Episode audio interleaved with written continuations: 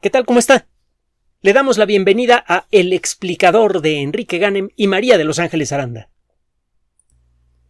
En muchas ocasiones hemos dicho que sí existen los imposibles, pero que la lista de las cosas que son imposibles va cambiando con el tiempo. Durante mucho tiempo fue imposible soñar siquiera de manera razonable con la posibilidad de crear una máquina que pudiera volar por el aire. Y ya, ya ve. Cuando aparecieron las primeras supercomputadoras, las supercomputadoras Cray, que eran capaces de realizar muchos millones de operaciones aritméticas por segundo, la idea de llevar una computadora miles de veces más poderosa en el bolsillo parecía ridícula. Y bueno, Vea usted las características de un teléfono celular, estudie las características de los procesadores de los teléfonos celulares, eh, tanto el procesador central como el procesador de video, y compare la suma de esas características con las características de las primeras computadoras Cray y se va a ir de espaldas. Las primeras computadoras Cray costaban 10 millones de dólares de aquella época y necesitaba usted un permiso del Departamento de Defensa de los Estados Unidos para que le aceptaran la compra de la computadora. Y la computadora realmente nunca era suya. Era una máquina tan avanzada y secreta que si usted, como institución aquí en México, por ejemplo, lograba comprar una, pues sí podía comprarla y usarla a su gusto y todo, pero el trabajo que se hacía en la computadora siempre era supervisado y cuando la computadora llegaba al fin de su vida útil no, no agarraba usted y la tiraba a la basura o se la llevaba a un museo. Venían a quitarle la máquina y se la llevaban. Una máquina con tecnología secreta. Nadie va a venir a quitarle su celular, ¿verdad? Cuando menos no con, no con ese pretexto. Bueno, el caso es que en el mundo de las ciencias de la vida, este proceso ha sido un poco más lento. Hemos aprendido a desarrollar, por ejemplo, vacunas que han incrementado de manera espectacular el promedio de vida de la especie humana. Al poco tiempo de que se comenzaron a aplicar vacunas a gran escala en todo el mundo, el promedio de vida pasó de 40 años en los países más avanzados a cerca de 60 y a partir de ese momento ha seguido creciendo, ya anda por allá de los 80 años. Y eso es en muy buena medida gracias a las vacunas, a los antibióticos y en general al avance de las ciencias médicas. Hay cosas, sin embargo, que parece que están permanentemente fuera de nuestro alcance en el mundo de las, de, las ciencias de la vida. Por ejemplo, una persona pierde un brazo o una pierna como consecuencia de una enfermedad, por ejemplo, la diabetes, o un accidente. O no se le forma correctamente un brazo o una pierna desde pequeño. No se puede hacer nada al respecto. Si efectivamente ahora no se puede hacer nada.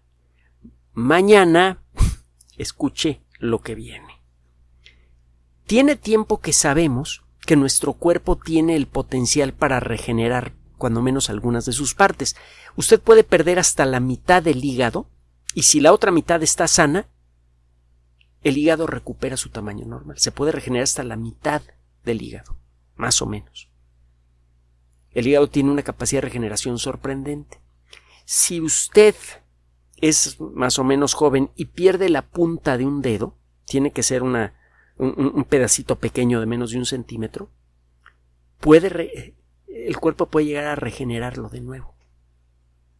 Ya se han hecho varios ejercicios de colocar los dedos, las puntas, bueno, los dedos que perdieron la punta en un accidente de taller, por ejemplo, en una, eh, con, eh, se pone una cubierta aislante después de desinfectar correctamente al dedo con sustancias que no maten células. El yodo, por ejemplo, es malísimo, mata a las células que toca. Se utiliza algún desinfectante no agresivo y se coloca un polvito que es un extracto de enzimas que vienen de cerdo. Se pone una coraza encima y al cabo de un tiempo se regenera la punta del dedo. Esto es más notable en niños, por cierto.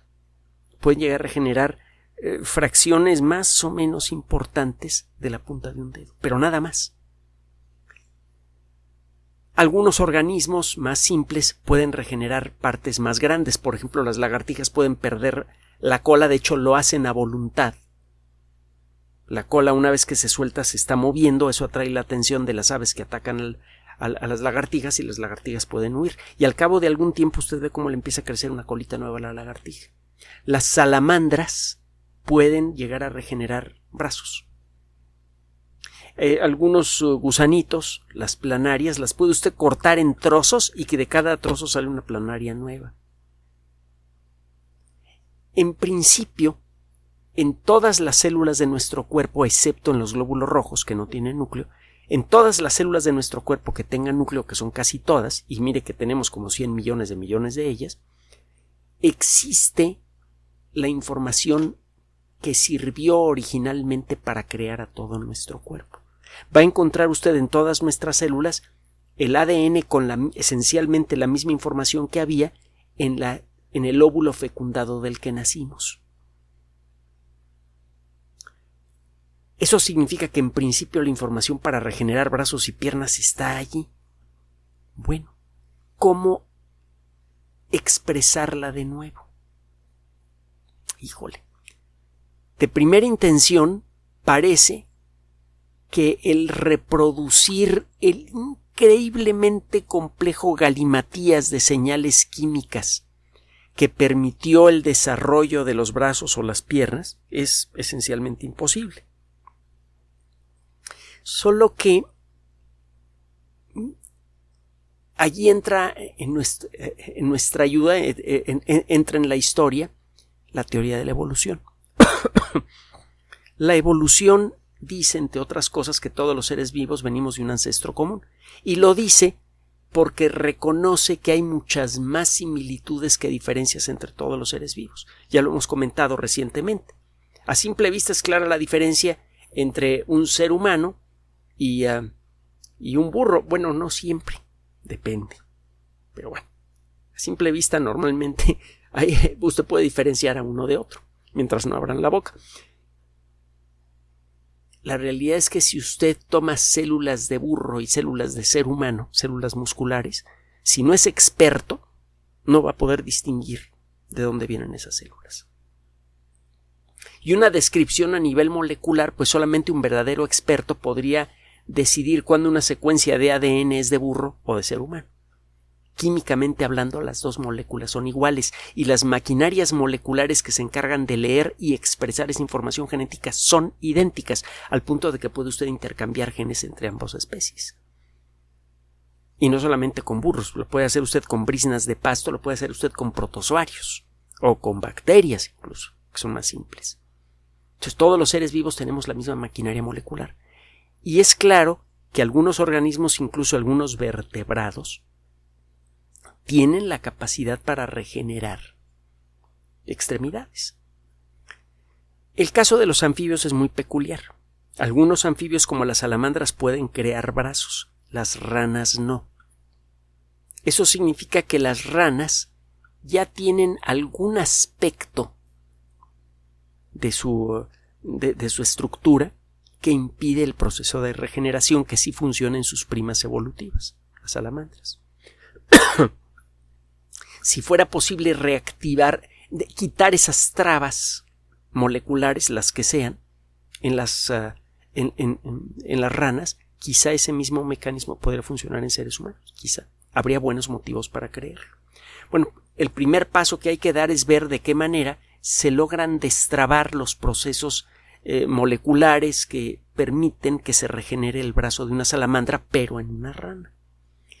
Y de eso trata un artículo que acaba de ser publicado en la revista Science Advances. Recuerde que se trata de una publicación electrónica que ofrece trabajos de alto nivel, muchos de ellos gratuitos por Internet, y que pertenece a la editorial Science, que es, de lo mejorcito del mundo de la ciencia. Así que esto que le estamos platicando no es, no es rollo, pues es, es, es algo real. Se trata de un trabajo realizado por investigadores de la Universidad Tufts y de la Universidad de Harvard. Y es un trabajo sorprendentemente sencillo. Tiene algún tiempo que este equipo de trabajo y otros más buscan la manera de iniciar el proceso de crecimiento de nuevas extremidades en ranas. Cuando usted compara lo que pasa con una salamandra que está regenerando su brazo y una rana que sufre la pérdida del brazo, encuentra pequeñas diferencias. En el punto de corte, en el caso de la salamandra, rápidamente aparece una capa de piel que protege a las células que están abajo. Las células que están abajo y que aparecen naturalmente son células madre. Son células no especializadas que se reproducen rápidamente y las hijas de esas células madre poco a poco se van especializando. Unas se convierten en células de hueso, otras en células musculares, otras en células del sistema nervioso.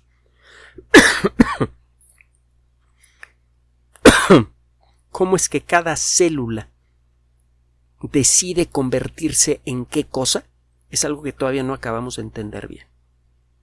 Pero el hecho es que parece existir el principio de organización apropiado en esta maraña de células que se forman en la punta de una extremidad cortada de una salamandra. Al quedar protegida del exterior por una capa delgada de piel, esta maraña de células puede reconstruir un brazo completo. ¿Qué pasa con las ranas? Bueno, se forma una cicatriz llena de, de, de material duro de colágeno, que usted lo conoce porque es el material que forma la piel, cuando tiene usted una cicatriz fea en alguna parte de, de, su piel, lo que tiene es una masa grande de colágeno. En las ranas y también en los seres humanos, las heridas grandes son cubiertas por una masa de colágeno con mucha rapidez y el colágeno inhibe la actividad de las células madre. Es por eso que las cicatrices grandes se vuelven permanentes porque las células madre que podrían reconstruir el aspecto original del lugar en donde ocurrió el corte no pueden hacer su trabajo, son inhibidas por el exceso de colágeno.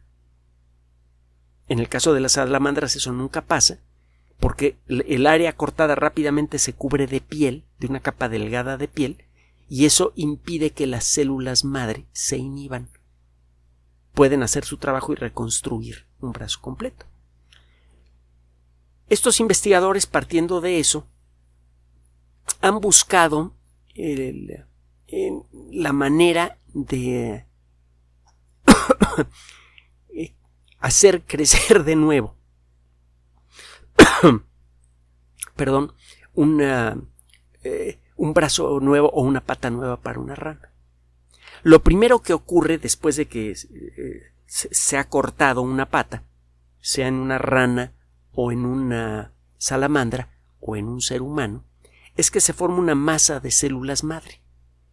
En, la, en, el punto de corte se le llama un blastema. El blastema rápidamente queda ahogado en el caso de un corte grande, por ejemplo la pérdida de un dedo en una persona. Pero el blastema, en el caso de las salamandras, se queda intacto y es cubierto por piel. Esto ocurre en las primeras 24 horas después de la herida. Y eso permite entonces el proceso de creación de un, brazo nuevo. El proceso de generación de nuevo tejido se puede estimular con ayuda de una hormona muy conocida, la progesterona. Hormona femenina le llaman, que también tenemos los hombres. Todos los seres humanos tenemos progesterona y testosterona en distintas proporciones y en distintas circunstancias. Bueno, el caso es que la progesterona estimula el desarrollo del blastema. Y mientras existe una cantidad razonable de progesterona, el blastema se pone a trabajar y empieza a reconstruir. En el caso de una rana, lo primero que hicieron estos investigadores fue, en el punto de corte, pusieron una cubierta que actuaba como la capa de piel que aparece en las salamandras. Esta cubierta impedía la formación de una cicatriz tosca hecha de colágeno y además a esta coraza le pusieron progesterona que se iba soltando poco a poco. Eso mantenía una concentración constante de progesterona en el punto de corte y eso hizo que efectivamente la pata cortada empezara a crecer, solo que crecía mal no se especializaban las células. Nada más crecía una, una barrita, pero no aparecían deditos ni nada, ni aparecía hueso, nada. fue un primer experimento que no funcionó bien. Los investigadores empezaron a revisar lo que estaba pasando y se dieron cuenta que la progesterona no es suficiente, que se necesitan otras sustancias para promover el desarrollo de varios tipos celulares diferentes. En este segundo experimento, que es el que están reportando ahora en, la revista Science Advances, hicieron lo siguiente. Toman cinco sustancias fáciles de producir, ninguna de ellas tiene fórmula secreta o alguna cosa así, son sustancias conocidas para la biología desde hace décadas. Eh, generan una especie de capuchoncito, algo parecido a un dedal, hecho de silicón, cargado con esas sustancias. Se hace el corte de la pata de una rana, le ponen ese dedal con esas cinco sustancias y se lo dejan por 24 horas. Nada más por 24 horas. Después se lo quitan. Para cuando le quitan el dedal, ya se formó una capa de piel, ya se formó un blastema activo, y ese blastema activo se pone a trabajar. Con la señal que recibió por 24 horas nada más. A lo largo de los siguientes 18 meses, empieza a crecer una pata que es casi completamente funcional. De hecho, el animalito ya puede nadar con ella, aunque en esa pata no se alcanzan a formar huesos. Los dedos nada más son eh, unas estructuras flácidas que no tienen movimiento. No se forman bien los músculos y no se forman bien los huesos, pero se forma una pata completa. Y para lo más importante para el animalito que es que la pata le sirva de remo para poder empujar el agua, esa pata sirve perfectamente. Recupera la mayor parte de su función en este experimento. Los investigadores sienten con buenos motivos, no es nada más un sentimiento que ellos tienen, sino que lo justifican en el trabajo, que aumentando la cantidad de estas sustancias, probablemente podrían disparar el desarrollo de un blastema que podría regenerar por completo la pata del animal. Va a ser su siguiente experimento. En lugar de meterle cinco sustancias, probablemente duplicarán el número de sustancias que hay en, en, esta, en este capuchoncito. Si eso funciona, ay mamá, parece que bastaría con poner este capuchoncito por 24 horas, a lo mejor hay que duplicar la dosis a 48 horas o alguna cosa así. Luego quita usted el capuchoncito, se espera pues, un año y medio y crece de nuevo una extremidad. ¿Funcionará en seres humanos? ¿Quién sabe? Pero recuerde usted lo que acabamos de decir sobre la teoría de la evolución. A nivel molecular, a nivel genético, son tantas las similitudes entre los seres vivos que resulta casi imposible distinguir una célula individual de rana a una célula individual de ser humano. Se necesita ser un, un experto y tener equipo muy avanzado para poder distinguir una de otra. El funcionamiento básico de muchos procesos de reconstrucción de tejidos es igual en las ranas que en seres humanos, eso lo sabemos desde hace mucho tiempo. Entonces, aunque todavía no entendemos bien a bien cómo es el jugueteo molecular, que debe ser complicadísimo, que hace que las células de un embrión se empiecen a especializar y unas se vuelvan hueso y otras se vuelvan músculo, por ejemplo, lo cierto es que ese principio sigue allí y parece que se puede disparar simplemente protegiendo a las células en el punto de corte y estimulándolas con unas cuantas sustancias si eso vale para seres humanos, entonces empieza a verse en la lejanía, en el horizonte de lo posible, la posibilidad de regenerar órganos completos de una manera tan simple que resulte increíble. Conste, no estamos diciendo que sea posible, simplemente que este experimento acaba de, de conseguir algo que se consideró imposible para seres humanos y para ranas. De pronto se vuelve posible para ranas. Y hay, eso sí, muy buenos motivos para creer que ese conocimiento con algunas modificaciones que bien podrían ser menores, se podría trasladar a seres humanos. A lo largo de la historia, sobre todo de los últimos 400 años, la ciencia ha vuelto lo cotidiano, lo increíble, de muchas maneras diferentes. Al describir el origen del universo, al demostrar el origen de las especies, al revelar la naturaleza del átomo, al permitirnos construir máquinas voladoras, naves espaciales. En un intervalo de tiempo muy breve, hemos tenido que acostumbrarnos a lo increíble. Y ese proceso no ha terminado, más bien apenas está empezando. Mantendremos nuestra atención sobre este tema y eh, si las cosas siguen como van, probablemente en pocos años vamos a tener el gusto de, de nuevo, volverle a dar una nota increíble, pero esta vez relacionada con nuestra propia salud.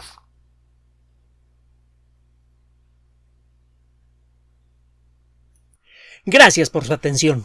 Además de nuestro sitio electrónico www.alexplicador.net, por sugerencia suya tenemos abierto un espacio en Patreon el explicador Enrique Ganem y en PayPal el explicador patrocinio por los que gracias a su apoyo sostenemos este espacio. Puede usted descargar gratuitamente estos audios en formato MP3 en Spotify y en iTunes como El Explicador sitio oficial y en SoundCloud como El Explicador y con formato de video en YouTube en El Explicador sitio oficial. Recuerde nuestras redes sociales de siempre, Twitter Enrique-Ganem y en Facebook Enrique Ganem sitio oficial, El Explicador y los grupos que usted ya conoce. Finalmente, El Explicador siempre somos María de Los Ángeles Aranda y Enrique Ganem. Gracias.